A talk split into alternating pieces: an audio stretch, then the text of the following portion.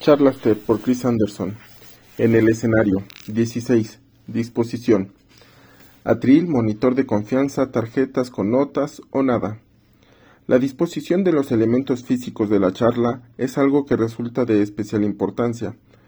Comparemos la disposición A, una conferencia, un conferencista hablando sobre una tarima tras un atril grande, aparatoso, leyendo un texto a un público algo distante, y la disposición B, un conferencista de pie sin protección sobre un escenario pequeño rodeado de público por los tres lados. A las dos cosas se les llama hablar en público, pero en realidad son dos actividades muy distintas. La disposición B puede parecer aterradora.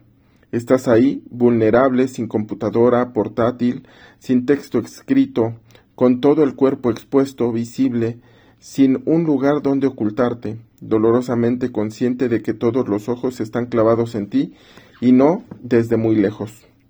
La disposición A ha evolucionado a lo largo de los años para adaptarse a las necesidades de cada conferencista.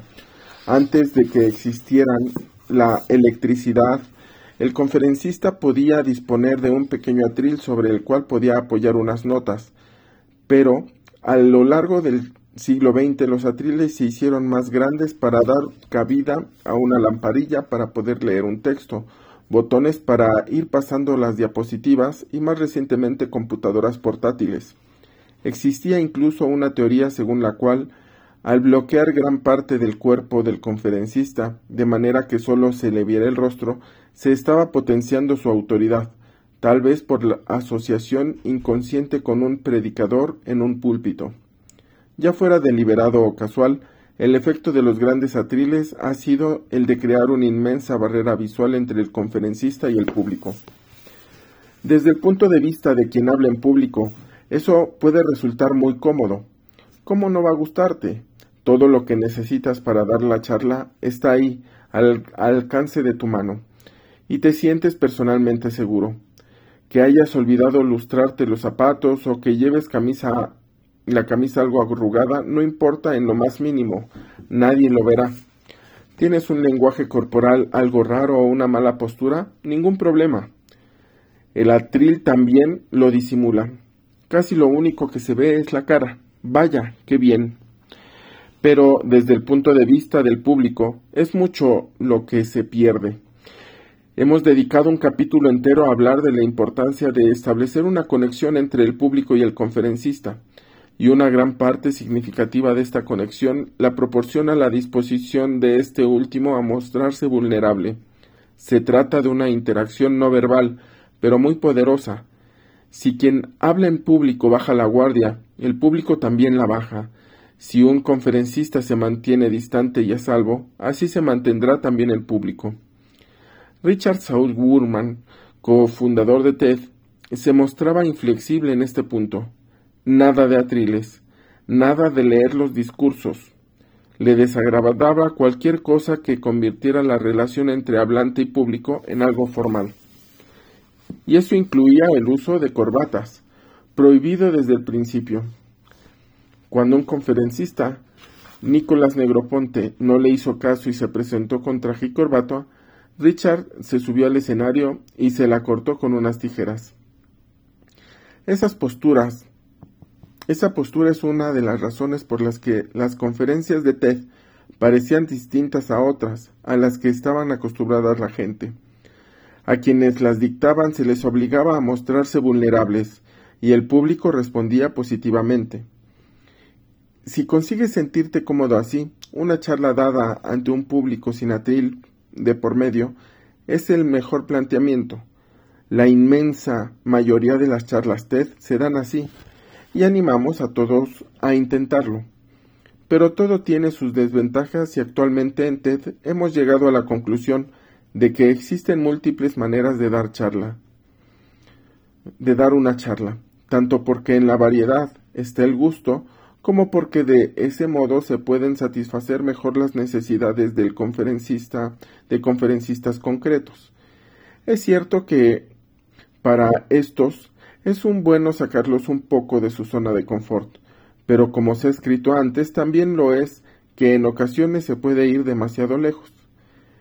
De Daniel Kahneman y de otros, he aprendido que permitir hablar a la gente en un escenario en el que se sienta cómoda y que les facilite encontrar de manera natural las palabras que necesitan, que necesitan importa más aún que maximizar la vulnerabilidad.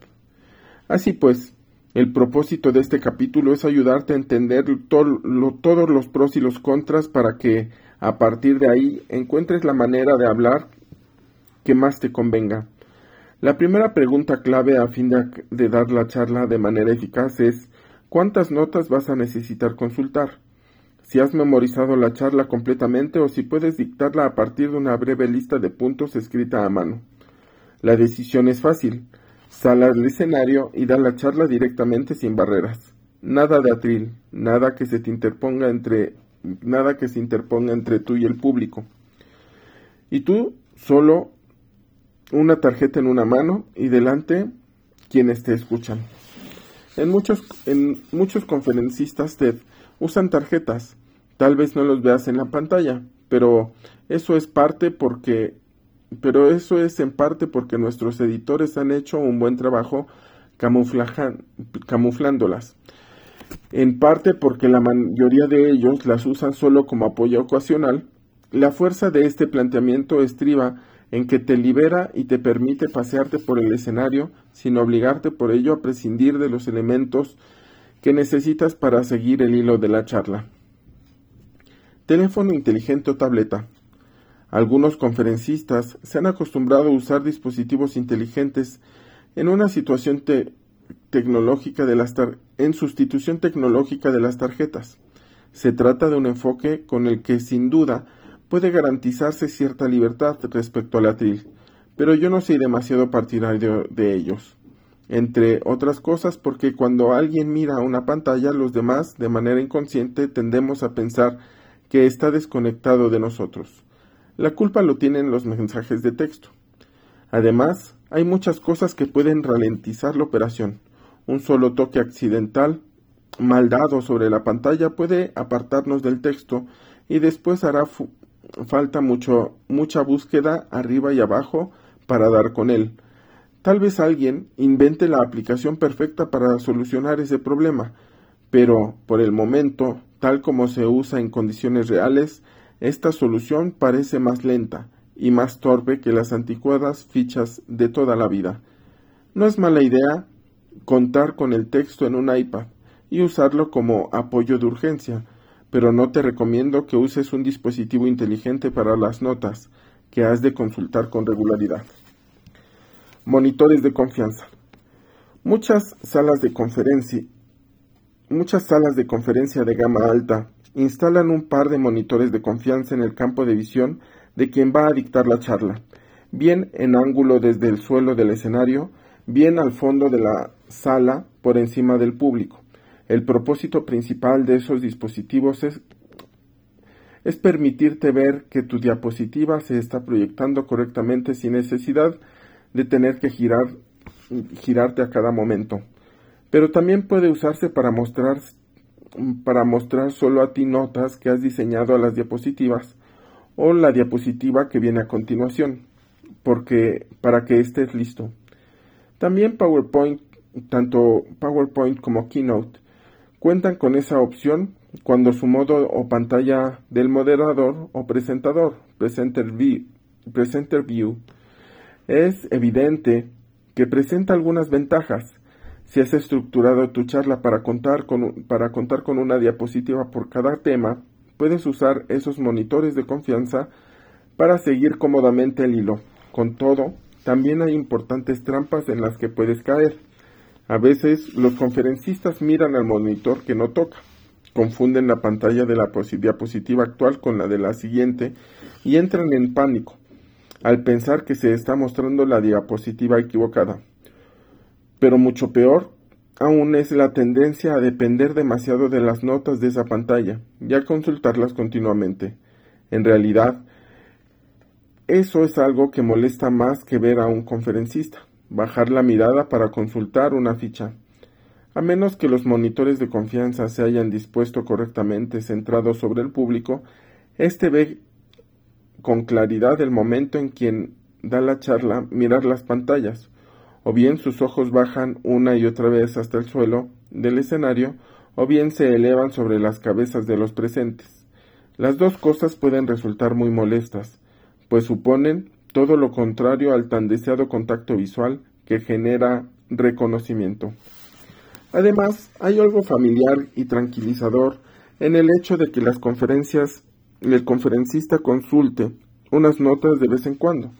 Esas notas están ahí todo el mundo puede ver qué estás haciendo. No hay problema, pero cuando sus ojos se desplazan hasta el monitor de confianza, enseguida pueden darse, puede darse el distanciamiento. Tal vez no se nota al principio de la charla, pero a medida que sigue ocurriendo, el público empieza a sentirse algo incómodo. Es algo así como el valle inquietante al que me, me referí más arriba. Todo está casi perfecto, pero no del todo. Hay algo raro. La cosa puede llegar al extremo cuando quien habla intenta leer toda su charla apoyándose con esos monitores de confianza. Los primeros dos minutos de la charla son geniales, pero entonces el público empieza a caer en la cuenta de que la están leyendo, y en ese momento es como si la vida se retirara de la charla. En TED tuvimos un inquietante ejemplo de algo así hace diez años, cuando un personaje famoso del mundo del deporte vino a dar una charla y nos convenció de que debía contar con el texto entero en las pantallas situadas al fondo de la sala. Las palabras que pronunció eran impecables, pero se notaba que movía los ojos al leerlas, un metro por encima de las cabezas de todos, y aquello mató del todo el posible impacto de la charla. El único conferencista al que yo he visto leer correctamente de un monitor de confianza ha sido al cantante Bono. Él es un artista nato, actúa muy bien, y consiguió leer en voz alta un texto que se encontraba más allá de su campo de visión, sin dejar de mantener constantemente el contacto ocular con el público, en un tono de voz natural e, e, incorporando además cápsulas de humor. Pero incluso en ese caso la gente se daba cuenta de que las palabras del, del discurso, incluidas las bromas, estaban ahí mismo, en los monitores de la parte trasera de la sala, quedaban decepcionada. Quería que la mente de Bono estuviera ahí en vivo con ellos. Para el caso podrían haberles enviado el discurso por escrito o por correo electrónico.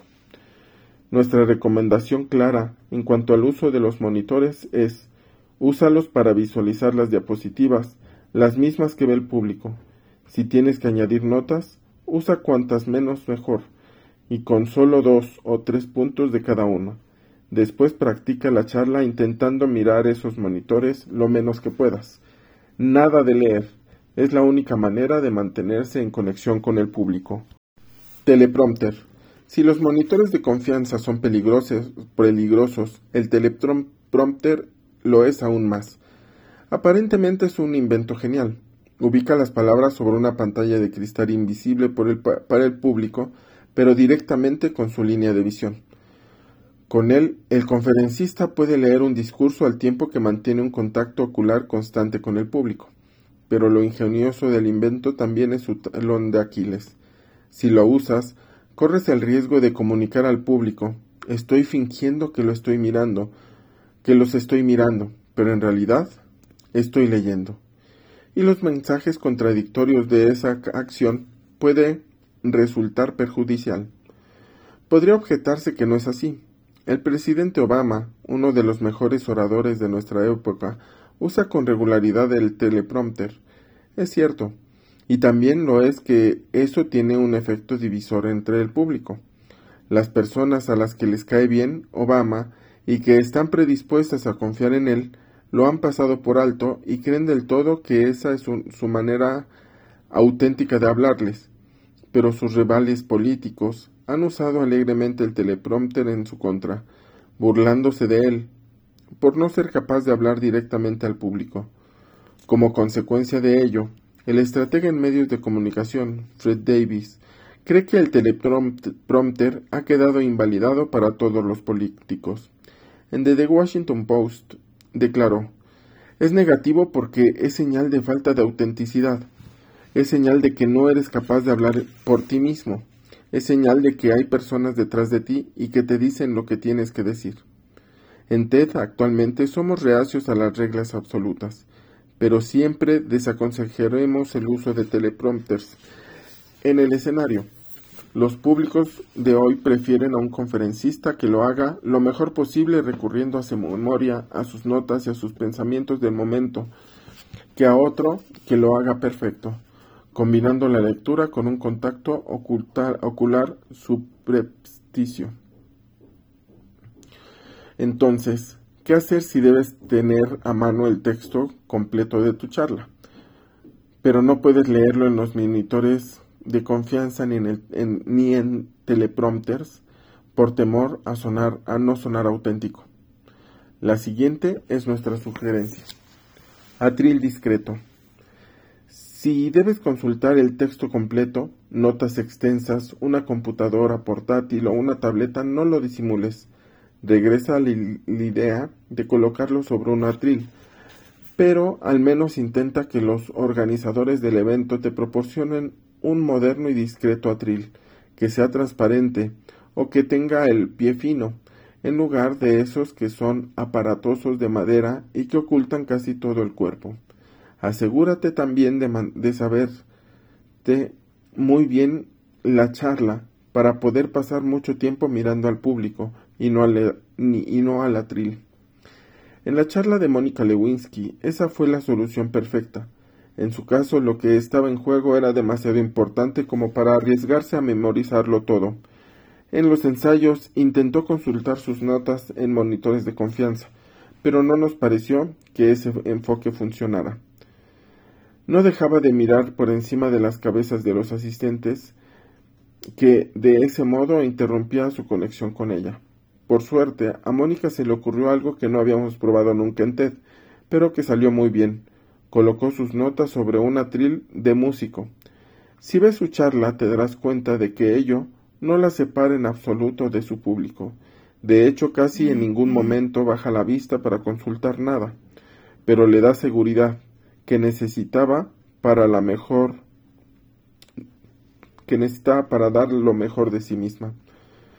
¿Por qué esa solución funciona? Mejor que los monitores de confianza y teleprompters porque no se da la menor ambigüedad sobre lo que está ocurriendo. Se trata de algo conocido y sincero. El público puede disfrutar del hecho indudable de que te esfuerzas por no leer el discurso, por mirar a los presentes, por establecer contacto ocular, por sonreír y por mostrarte natural. Y si así te sientes más cómodo, más seguro de ti mismo, la gente lo notará en tu voz y se relajará contigo. Así pues, esas son tus principales opciones. Tú siempre puedes, claro está, inventar algo que te sirva solo a ti. Clifford Stoll llegó a la charla con cinco puntos y se escribió cada uno de ellos en un dedo. Cada vez que cambiaba de tema, la cámara enfocaba un primer plano de su mano y todos lo veíamos, lo que venía a continuación. La idea resultó rara y encantadora. Lo, lo que importa es que te encuentre, que encuentres la manera de hablar, pero que a ti te funcione, que le que la decidas pronto y que practicas, practiques todo lo que puedas, usando los mismos apoyos que usarás en el escenario.